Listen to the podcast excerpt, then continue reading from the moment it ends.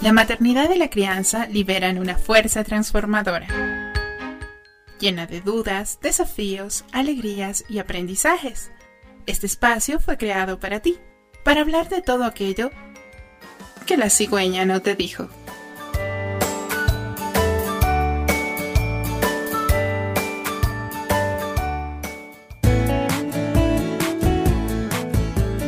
Buenos días, bienvenidas y bienvenidos a La Cigüeña No Te Dijo. Soy Andrea Ávila y te acompañaré hasta las 11 de la mañana. Nos sintonizas por Radio Pichincha 95.3 FM en Quito y 94.5 FM en el noroccidente de la provincia y en otras regiones del Ecuador. Muchas gracias también a quienes nos siguen en redes sociales o nos sintonizan en la web pichinchacomunicaciones.com.es. Me acompañan esta mañana en los controles Carlos Minango y en la transmisión en redes Cristian Baila. Una de las preocupaciones familiares más recurrentes es cómo elegir la mejor educación para nuestros hijos. No solo pensamos en el método de crianza, sino también en un método pedagógico. Muchas familias optan por seguir una línea tradicional donde la tónica son los premios, las recompensas y los castigos. Y es una línea que va direccionada al cumplimiento de metas antes que al descubrimiento personal. Hay otras familias, en cambio, que eligen alguna de las muchas opciones alternativas a la educación tradicional. Una de esas opciones es el método Montessori, que más que un método pedagógico es una filosofía de, vida que pone al niño y a su voz en primer lugar. De Montessori se creen muchas cosas que no son. Comercialmente quienes lo han convertido en una suerte de propuesta de diseño de interiores. Hay otros que piensan que básicamente consiste en dejar al niño hacer lo que se le venga en gana. Y no hay nada más falso. El método Montessori es nuestro tema hoy en La cigüeña no te dijo. Antes de tener a nuestra entrevistada, vamos a escuchar esta cápsula informativa preparada por el equipo de producción del programa. María Montessori nació en Italia en 1870. A los 26 años se convirtió en la primera mujer médica en su país. María también fue pedagoga, psiquiatra, antropóloga y filósofa. Su apellido da nombre a la filosofía de educación y crianza que desarrolló gracias a su trabajo con los niños. Su método educativo se usa hoy en día en muchas escuelas públicas y privadas de todo el mundo. El método desarrollado por María Montessori surgió originalmente de su trabajo con niños con deficiencias mentales y físicas se dio cuenta de que estos niños tenían potencialidades que aunque estaban disminuidas, podían ser desarrolladas. Los niños educados bajo su método lograron mejor rendimiento incluso que los pequeños sin problemas de aprendizaje, lo cual la llevó a concluir que el sistema de enseñanza era el problema, no los niños. María Montessori diseñó un espacio de aprendizaje especial al que denominó Casa de los Niños y pidió la colaboración de padres y madres en la tarea de educar a sus hijos. Ellos debían y tenían que estar involucrados en esta tarea. La primera Casa de los Niños se creó en Roma, en un barrio con grandes necesidades económicas. Su éxito fue rotundo y tuvo repercusión mundial. Montessori demostró cómo el aspecto social y el pedagógico tienen relevancia en la educación infantil y fue una defensora de los derechos de los niños y niñas ante los adultos en una época donde resultaba inconcebible. Cuando le preguntaban a María Montessori sobre cómo hacía para enseñar a los niños, ella respondía, son ellos los que me han enseñado todo a mí. Para Montessori, el niño es el maestro, el adulto solo acompaña. Ella demostró que la mente del niño posee una capacidad maravillosa y única para absorber conocimientos. Lo aprende en todo inconscientemente, pasando poco a poco del inconsciente a la conciencia. Los niños tienen periodos en los cuales pueden adquirir una habilidad con mucha facilidad.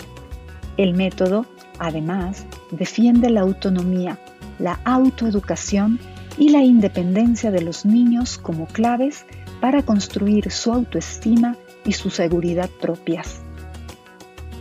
El legado de María Montessori es invaluable para la educación y la vida. Desarrolló un sinnúmero de materiales y mostró la belleza del alma infantil. María Montessori murió a los 82 años y su trabajo fue continuado por su hijo y sus nietos. Esta mañana el programa está dedicado a hablar del método Montessori y para eso hemos invitado a Patricia Pantoja. Patti es mexicana, es guía Montessori y no solo guía Montessori, sino que lleva más de 30 años formando también a maestros para que lleven al aula las enseñanzas de María Montessori, esta gran pedagoga, médica, psicóloga y humanista italiana. Muchas gracias, Patti, por uh, recibirnos esta mañana, por aceptar esta entrevista. Es un honor para la cigüeña No Te Dijo. No, gracias a ustedes. Para mí es el honor estar con ustedes. Muchísimas gracias. Patti, ¿qué es el método Montessori? ¿Cuáles son sus postulados más importantes? El método Montessori es una filosofía, contiene una filosofía y una metodología. Dentro de la filosofía es todo este acercamiento que el adulto debe tener al niño y una forma de vida, una forma de actuar, de pensar, de respeto y la metodología tiene todo un material y todo este material María Montessori lo elabora a través de observar las necesidades de los niños, que además se dio cuenta que había necesidades específicas en los niños de, ciertas edades que eran iguales para en todos en todo en todo el mundo, que no son culturales.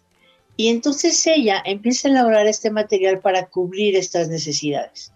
Este material es bellísimo porque alimenta y cubre todo lo que necesita el niño para su óptimo desarrollo en su personalidad.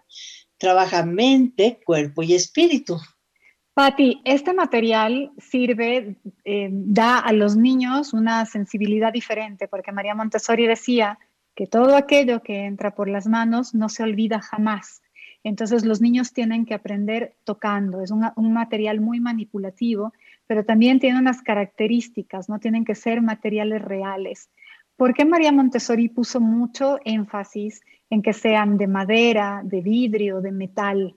Ok, sí, así como dices, solamente podemos aprender lo que experimentamos, lo que está en nuestra experiencia a través de los sentidos. No nada más María Montessori dijo esto, Piaget y varios pedagogos han planteado que solo se puede aprender en la experiencia, tocando, con todos los sentidos, es tocando, oliendo, probando, escuchando, viendo, con todos mis sentidos, mis cinco sentidos. Y entonces, cuando tengo esta experiencia con mis sentidos, sí hago mío ese aprendizaje. Es el, es el verdadero aprendizaje significativo. El material es fascinante porque María Montessori eh, lo elabora pensando en varios aspectos. Uno, lo que el niño va a aprender en ese momento al realizar. Y le llamó el propósito directo. Pero ese mismo material le va a dar un aprendizaje posterior, que en ese momento el niño no, no se da cuenta, entre comillas, ¿no? Pero lo está ya formando, lo está interiorizando. Y ese es el propósito indirecto que lo va a llevar más adelante. Y algo fascinante dentro del material es que tiene algo que se llama control del error. El material le muestra al niño si se equivoca o no. Entonces el, adulto, el maestro, el guía, no tiene que decirle al niño si se equivoca. El mismo material le dice al niño que cómo, cómo es y si se equivoca o no. Y algo dentro de este material que se llama el control del error es que también se aprende a través del error. Eso es otro legado de María Montessori. Cuando nos equivocamos aprendemos. Y esto, bueno, hace toda una revolución, porque estábamos habituados de que si te equivocas es malo, ¿no? Eh, te van a reprobar, este, no vas a ser rechazado. Aquí es al contrario. Cuando yo me equivoco, aprendo. y entonces convierte en una experiencia. Y en Montessori aprendí que nadie tenemos errores, sino solamente tenemos experiencias y eso es hermoso, ¿no? Entonces nadie se equivoca. Esto es algo muy lindo. Todo esto está dentro del material. Todo contribuye a que yo vaya aprendiendo, porque el momento en que me equivoco, en el momento en que el niño se equivoca, lo que hace es aplicar su lógica. ¿Qué sucedió para que esto no me resultara? Corrige y sigue adelante. Otra de las cosas del método Montessori, de las características del método Montessori, también es la adecuación de espacios. La adecuación de espacios para el niño. ¿Cuáles son las características de estos espacios, Patti? Claro. Lo que es importante de estos espacios, y María Montessori les llamó ambientes preparados, es como preparar este espacio para el niño. ¿Qué tenemos que, que cuidar en esta preparación del espacio? Que el niño pueda ser independiente, que todo esté a su alcance, que él pueda, por ejemplo, en casa, este, tomar su ropa fácilmente, que él pueda eh, llevar eh, sus platos, por ejemplo, cuando termina de comer a un lugar donde se, va, se van a lavar, donde pueda tener acceso a tomar agua si él lo necesita, porque la independencia es uno de los factores centrales para el desarrollo de la personalidad, que además genera una gran satisfacción en el niño y en el ser humano. Entonces, el ambiente, el espacio, tiene que estar pensado para facilitar esta independencia. Entonces, tiene que ser a su altura, con eh, el lugar donde él se pueda mover con tranquilidad, tener espacios donde él se pueda mover y que le brinde esta seguridad de que él sí puede realizar estas actividades. Y para esto es muy importante, es básico eh, tener cosas sencillas. No se requiere de grandes cosas sino de cosas muy sencillas que se pueden adaptar en casa. Pequeñas, este, tal vez escaloncitos o cajas de madera en donde se puedan apilar, que sean seguras, obviamente, en donde él pueda acercarse a donde está el lavamanos y pueda lavarse solo sus manos, donde pueda ayudar a lavar los platos, porque es importante también que él se sienta que es partícipe de la familia, que es alguien que aporta a la familia. Efectivamente, no se trata de ir y construir toda la casa, remodelarla y rediseñarla toda la estatura del niño, sino darle la posibilidad de moverse, un banquito, una silla que tenga gradas, em, eh, pequeñas cosas que estén a su alcance para que no esté en peligro de caerse, por ejemplo, ¿no? Son adecuaciones sencillas que se pueden hacer con lo que tenemos a mano. Eh, y en eso, bueno, Patti, eh, has dicho también que el niño tiene que incorporarse a la familia, es decir, el niño, el momento en que ayuda, colabora, se siente parte del espacio y de esta familia, porque además eh, el hecho de participar en las labores domésticas le da muchísimo aprendizaje indirecto. ¿Podrías ampliar un poco más sobre la importancia de las labores domésticas en los aprendizajes de los niños?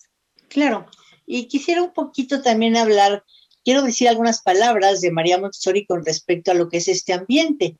Y ella dice algo bellísimo.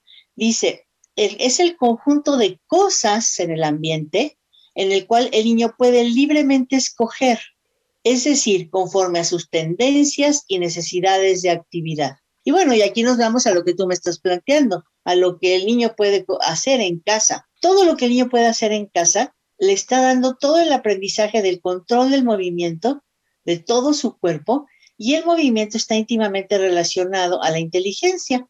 Mientras más movimiento hay dirigido, más inteligencia. Y obviamente también estas, estas actividades le generan al niño esta seguridad de independencia, como había yo dicho, y lo va preparando con todos los movimientos que realiza, tener un mayor autocontrol en sí mismo. Y esto le genera la capacidad para después hacer actividades mucho más complejas. Lo va a ir preparando a la lectura, a la escritura, aunque pareciera increíble.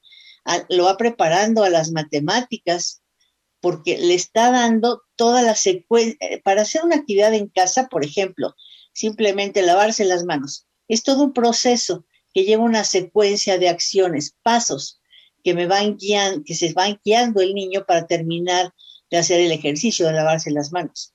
Y para tener una mente matemática se requiere de seguir secuencias. Por ejemplo, la manera en que también a lo mejor se lava una mesa, los movimientos de lavar una mesa, me va preparando toda mi coordinación para la lectoescritura. en lugar de hacer planas y planas y planas de letras, puedo lavar una mesa, por ejemplo, puedo sacudir, puedo encerar, porque esos movimientos me están preparando para lo que sigue. y además, el, sentir que él forma parte de la familia es clave, porque es, es darle una identidad, es sentirse amado y aceptado incondicionalmente y saber que lo que él hace es tan importante como los otros miembros de la familia. Yo creo que como no incluimos en general los niños dentro de las actividades de la familia, cuando llega la adolescencia te dicen, ¿y yo por qué tengo que ayudar en esta casa, no? O sea, ¿por qué? ¿Por qué me toca a mí? ¿Por qué tengo que regar las plantas a lo mejor? Si realmente nunca se ha sentido que forma parte de la familia. Es parte integral. Que es una corresponsabilidad también. Y curiosamente, a los niños les fascina colaborar en las cosas de la casa. Se desesperan por lavar los platos, por barrer, por recoger, por yo limpio la mesa, yo la pongo, yo traigo. Y somos los adultos los que bloqueamos esa libertad de movimiento, exploración e independencia, diciéndoles, no, se te va a caer, lo vas a romper, y ahí hay una máxima del método Montessori que es también preciosa. Bueno, hay muchísimas frases de María Montessori que son bellísimas, pero ella decía, si es que tienes miedo de darle un vaso de vidrio a un niño, es porque te importa más el vaso que el niño, ¿no? Es ella. Claro, y sabes que es algo eh, que acabas de decir que me encanta, que no tenemos la fe en los niños, creemos que no son capaces de hacer las cosas y son capaces de muchísimas más cosas de las que nosotros podemos imaginar. Y eso cada vez les va a dar una capacidad de mayor criterio y de mayor pensamiento, de procesos del pensamiento, que esto es increíble. Y nosotros los adultos no nos damos cuenta de esto. Y además nos hacemos responsables de sus propios actos cuando les damos estas ayudas, ayudas innecesarias. ¿Por, ¿Por qué son innecesarias? Porque ellos pueden hacerlo. Y como tú dices, claro, son fascinantes. Se mueren por ayudar, ¿no? Por llevarte a ayudar a, las, bajar las cosas del coche, por abrir la puerta ellos primero, por lavar la mesa, por ayudar a los platos. Y es el momento de darles la oportunidad. Y cuando haces esto, eh, contrario a lo que se cree, ellos obviamente aprenden a dominar y nunca suceden accidentes del tipo se machacaron los dedos o fueron a tomarse agua del inodoro, porque como saben para qué sirve cada cosa y la saben utilizar bien y por sí mismos, porque los hemos acompañado en ese descubrimiento, ellos no le dan un uso que no es necesario. Cuando no les bloqueas y les permites, los accidentes no suceden, contrario a lo que se piensa. Claro, porque cuando una necesidad es satisfecha, entonces llena el alma, el espíritu, el proceso del, del desarrollo del niño y ya no tiene que buscar otras alternativas. Pero cuando no se cubren necesidades, la necesidad ahí está. Es como la energía. La energía no se destruye, solo se desvía, ¿no? Solo se transforma. Entonces, está la necesidad y si no me dejan y no puedo, tengo que buscar la alternativa. Y entonces cuando surgen los accidentes, porque además no les hemos dicho cómo, ni los hemos guiado, no los hemos acompañado y no les hemos mostrado cómo usarlo. Cuando el adulto le muestra al niño cómo hacerlo, ya no hay ningún problema. Algo de Montessori que es lindo, que María, y Montessori dice, es que el adulto es el lazo de unión entre el niño y el ambiente, el material, las, las acciones que él va a tener. Y esto es algo que funciona y que los niños se desarrollan con una seguridad y una capacidad impresionante. Patti, dijiste algo también hace un ratito y que tiene un poco de relación con esto, y es cómo los adultos no tenemos fe en los niños, cómo em, minimizamos sus capacidades y creemos que no son capaces e incluso los llegamos a inutilizar. Y esto también sucede eh, con, otra área, que es, por ejemplo, el desarrollo del lenguaje y de las lecturas. Eh, Beatriz San Juan, que es experta española en, acercamiento a la lectura, suele decir, y, por supuesto con toda lógica, que no hay edades para los libros, no hay libros para un niño por su edad, sino que hay intereses del niño. Y entonces si el niño tiene interés en los animales, bien le puedes traer, leer de verdad un tratado de biología, de, de animales o de zoología, que lo va a entender porque se van a maravillar con las imágenes, porque va a hacer otro tipo de preguntas, porque va a incorporar un montón de vocabulario. Y los adultos nuevamente dudamos de los niños y les damos cuentitos muy simples que también están bien, que, se van familiarizando, pero cuando ellos tienen sed de conocimiento, no podemos cortar esa fuente, sino más bien acercarles todo sin ningún prejuicio. Así es. Realmente toda la personalidad humana se construye de los cero a los seis años. Son edades que son tesoro. Todo lo que somos tú y yo y todos los demás ahora que somos adultos, se construyó ahí. La base, la esencia está construida de los 0 a los 6 años. Es el momento donde tienen una sed de aprenderlo absolutamente todo. Eh, María Montessori habla del periodo sensitivo del lenguaje. Quieren escuchar todo el lenguaje, todas las palabras nuevas. Quieren tocarlo todo, quieren son los exploradores del mundo. Incluso dentro del material Montessori, ella elabora un material de biología, de historia, de geografía para niños de preescolar. No porque estaba interesada en que aprendieran estas materias, sino porque era una oportunidad para abrirles el lenguaje en toda la magnitud de lo que implica, buscando las palabras más extrañas, porque además es lo que los niños quieren. ¿Qué tal los niños se aprenden los nombres de los dinosaurios, por ejemplo, no? Rapidísimo y a ti te cuesta un trabajo enorme. Claro que los niños dentro del ambiente Montessori van a poder leer, escribir, eh, sumar, restar, porque está dentro de, de, su gozo hacerlo. No es porque María Montessori haya puesto este material específicamente para eso, no es así. Ella puso todo el material primero para el desarrollo de su personalidad, que es la esencia, lo más importante. Pati, vamos a hacer una pequeñísima pausa y regresamos en un momentito.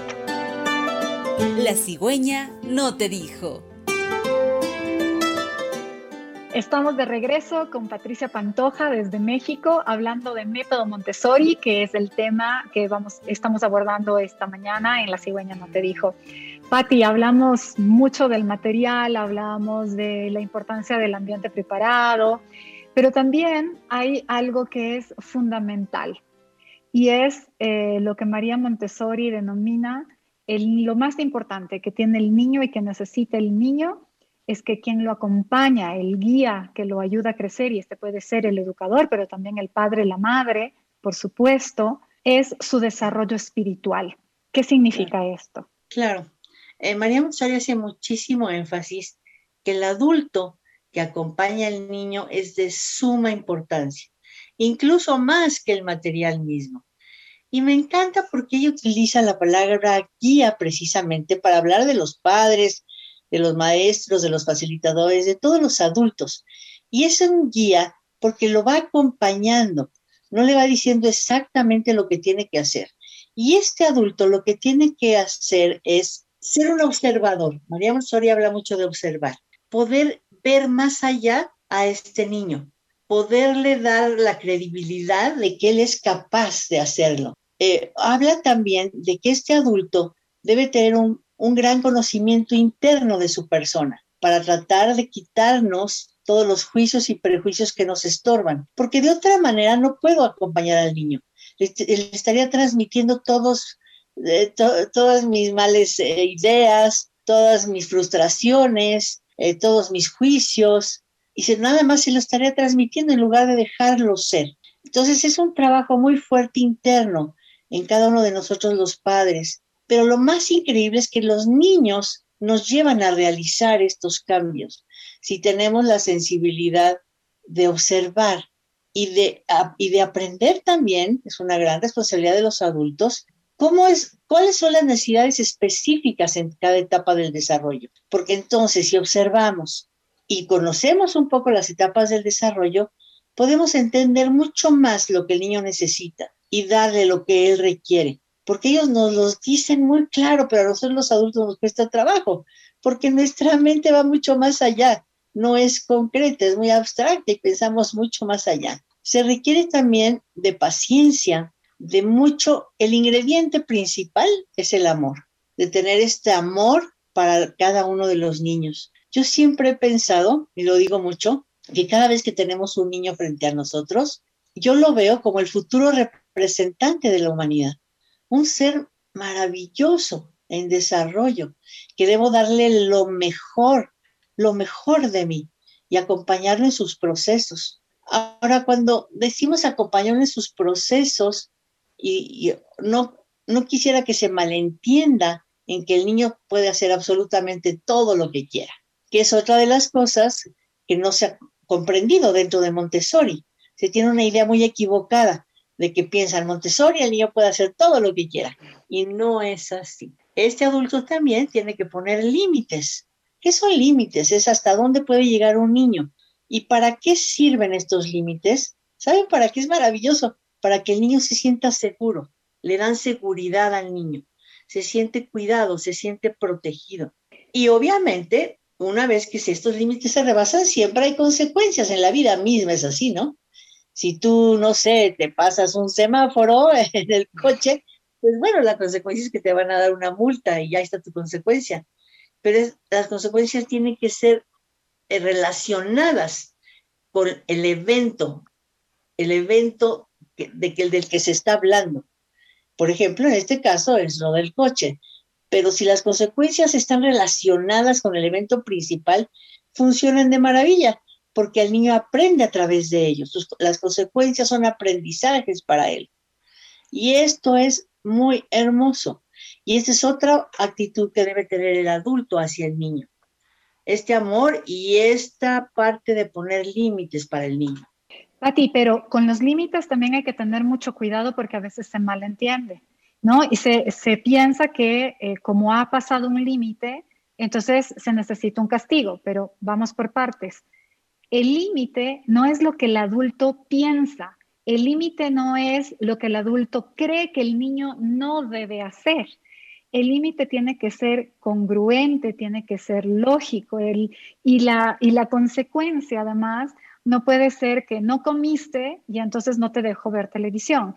No comiste, luego vas a sentir hambre y como estamos fuera, no te voy a poder dar de comer sino hasta las 5 de la tarde. Ahí no hay un castigo, ahí hay una consecuencia lógica de lo que está sucediendo y el niño también necesita esa información, ¿no? Eh, un límite no es decirle, no te subas que te vas a caer, porque no es cierto eso. El niño no es que no se va a caer, pero sí le puedes decir que los objetos de vidrio no son para jugar fútbol, ¿no? Porque se van a romper. Ese es un límite. Espera, ese es un límite. Otro límite puede ser... Eh, eh, no puedes comer tanto de esto que te va a doler el estómago, pero tienen que ser coherentes y no tiene que ser una imposición de nuestro ego, de nuestro dominio o nuestra intención de dominar al niño, ¿no? De querer que el niño haga lo que nosotros queremos. Así es, los límites tienen que estar basados, uno, en las edades de los niños. No es lo mismo un límite para un niño de dos años que para un niño de seis o mayor. Y tienen que estar basados en su edad, pero además en sus necesidades también.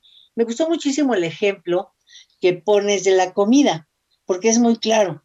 Eh, si el niño no come a la hora de la comida, pues puede ser varias razones, ¿no? A lo mejor no tiene hambre, comió demasiado en la escuela, en, ese, en ese momento no se le apetece, y no hay ningún castigo por el que no coma. La única consecuencia lógica directa de este evento es que, bueno, va a esperarse hasta la hora de la cena, que es lo lógico las consecuencias no tienen nada que ver con castigos.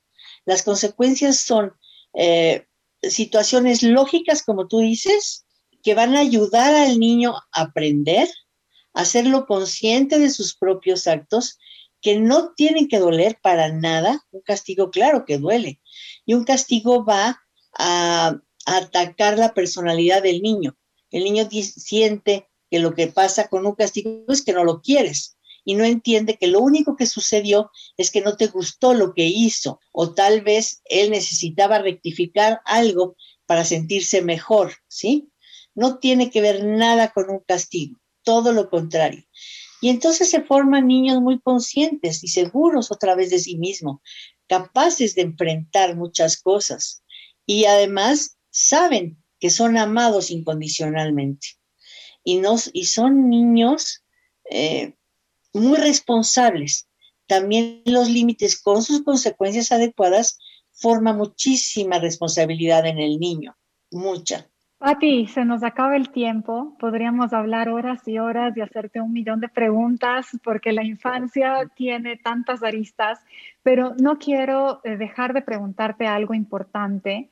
Decías eh, y recordabas la importancia del adulto, ¿no? La importancia de que los adultos nos abramos y, y nos conozcamos y le demos lo mejor de nosotros a los niños.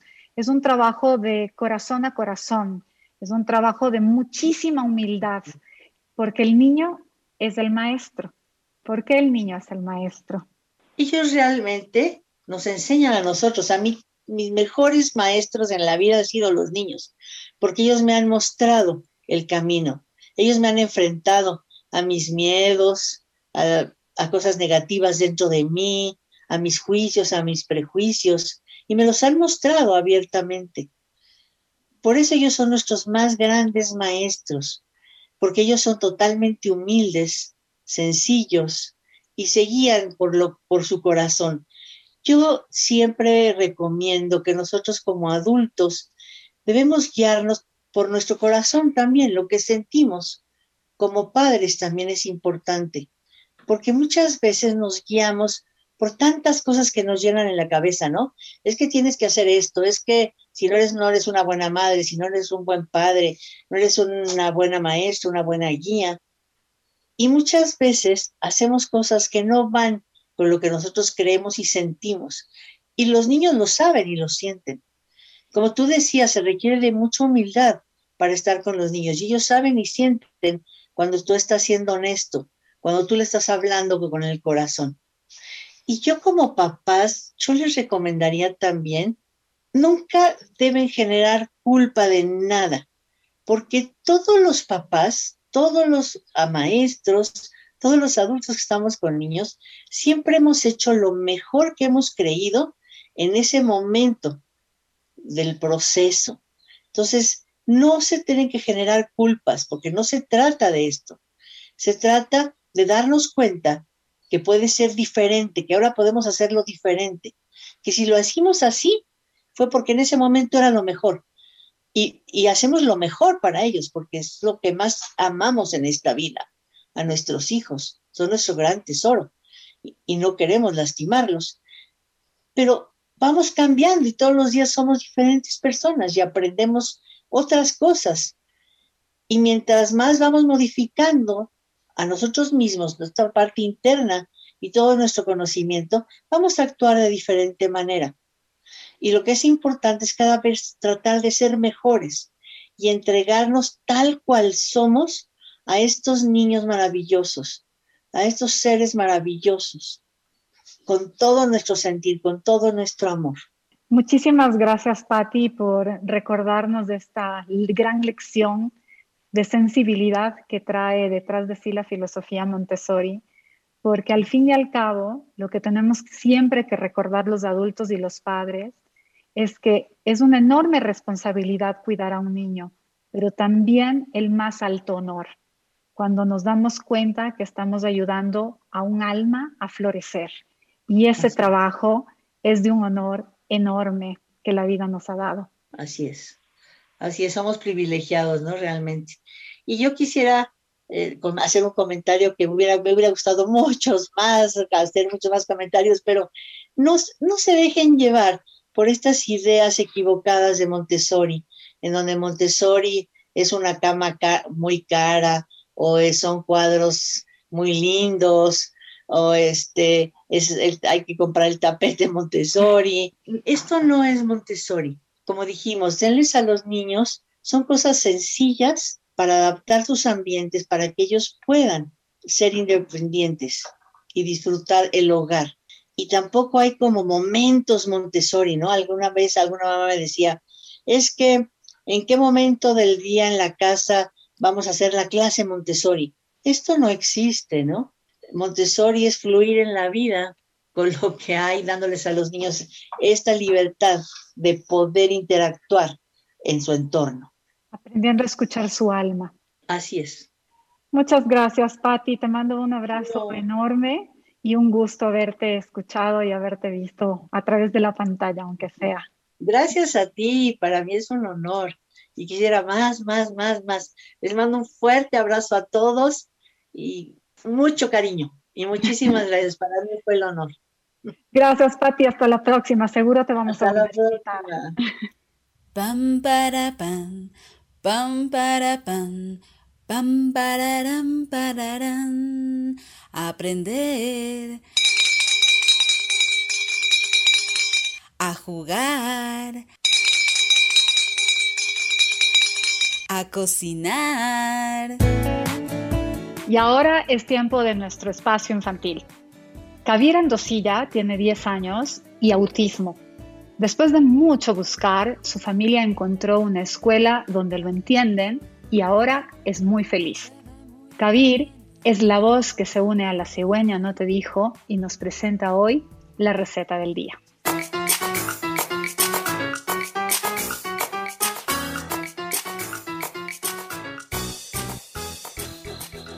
La ensalada de frutas suele comerse como postre. Es un plato fresco, ideal para acompañar cualquier comida o para disfrutar como merienda durante un verano. Para preparar una ensalada de frutas deliciosa no necesitas ingredientes especiales o difíciles de encontrar. Es una preparación sencilla que no requiere de conocimientos especiales. Sin embargo, hay algunos consejos que puedes seguir para hacerla más sabrosa. De esto nos hablará Kadir. Para hacer ensalada de frutas, te comparto los siguientes consejos. Usa frutas cuyos sabores se diferencian fácilmente unos de otros. Por ejemplo, si pones naranjas, ya no uses mandarinas, es decir, solo elige un cítrico. Igual con los colores, usa frutas variadas para que tu platillo se vea muy vistoso, te comparto mi receta ideal.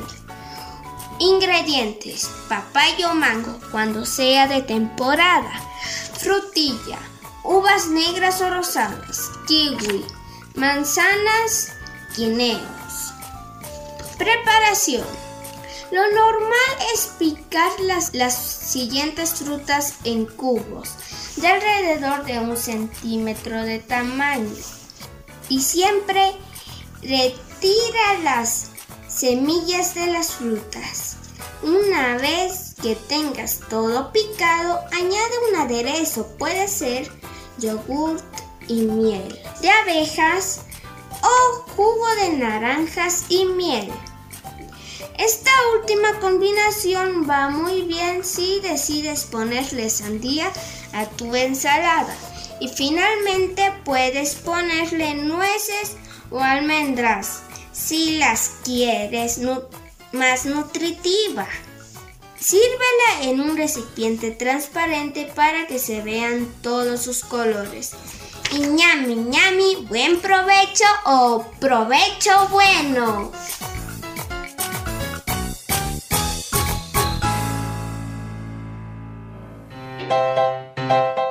los sonidos del mundo vamos a escuchar.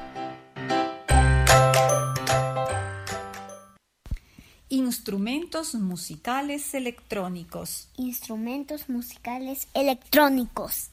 Guitarra eléctrica. Guitarra eléctrica.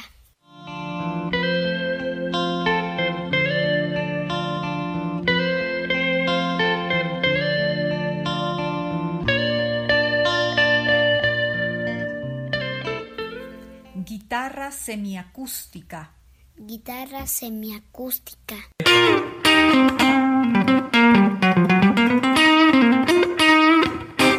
Guitarra de tres puentes. Guitarra de tres puentes.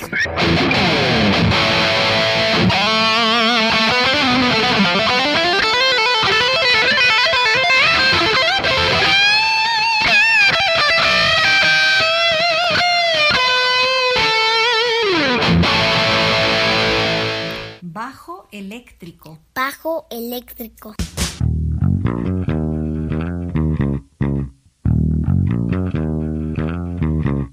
Contrabajo eléctrico. Contrabajo eléctrico.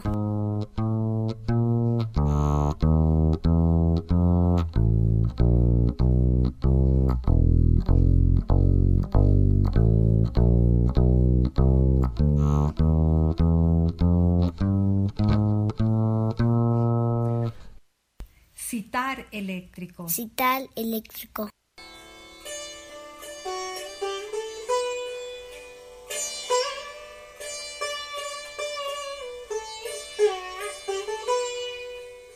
Violonchelo eléctrico. Violonchelo eléctrico.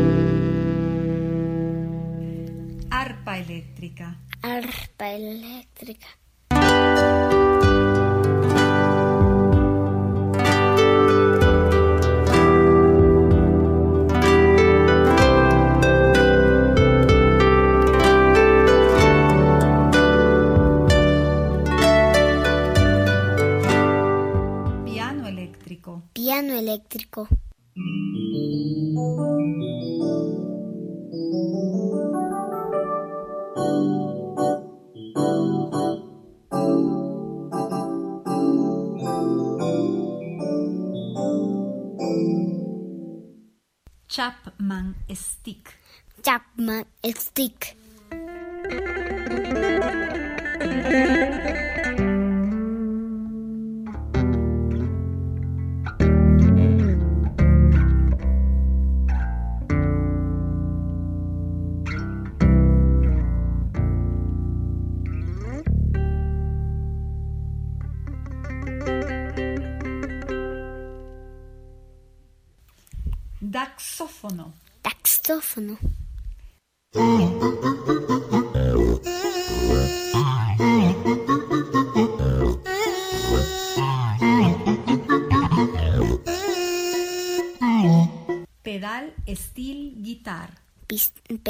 Steel guitar.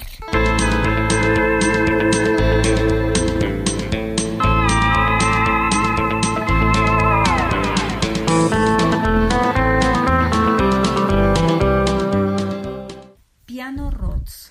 Piano Rhodes.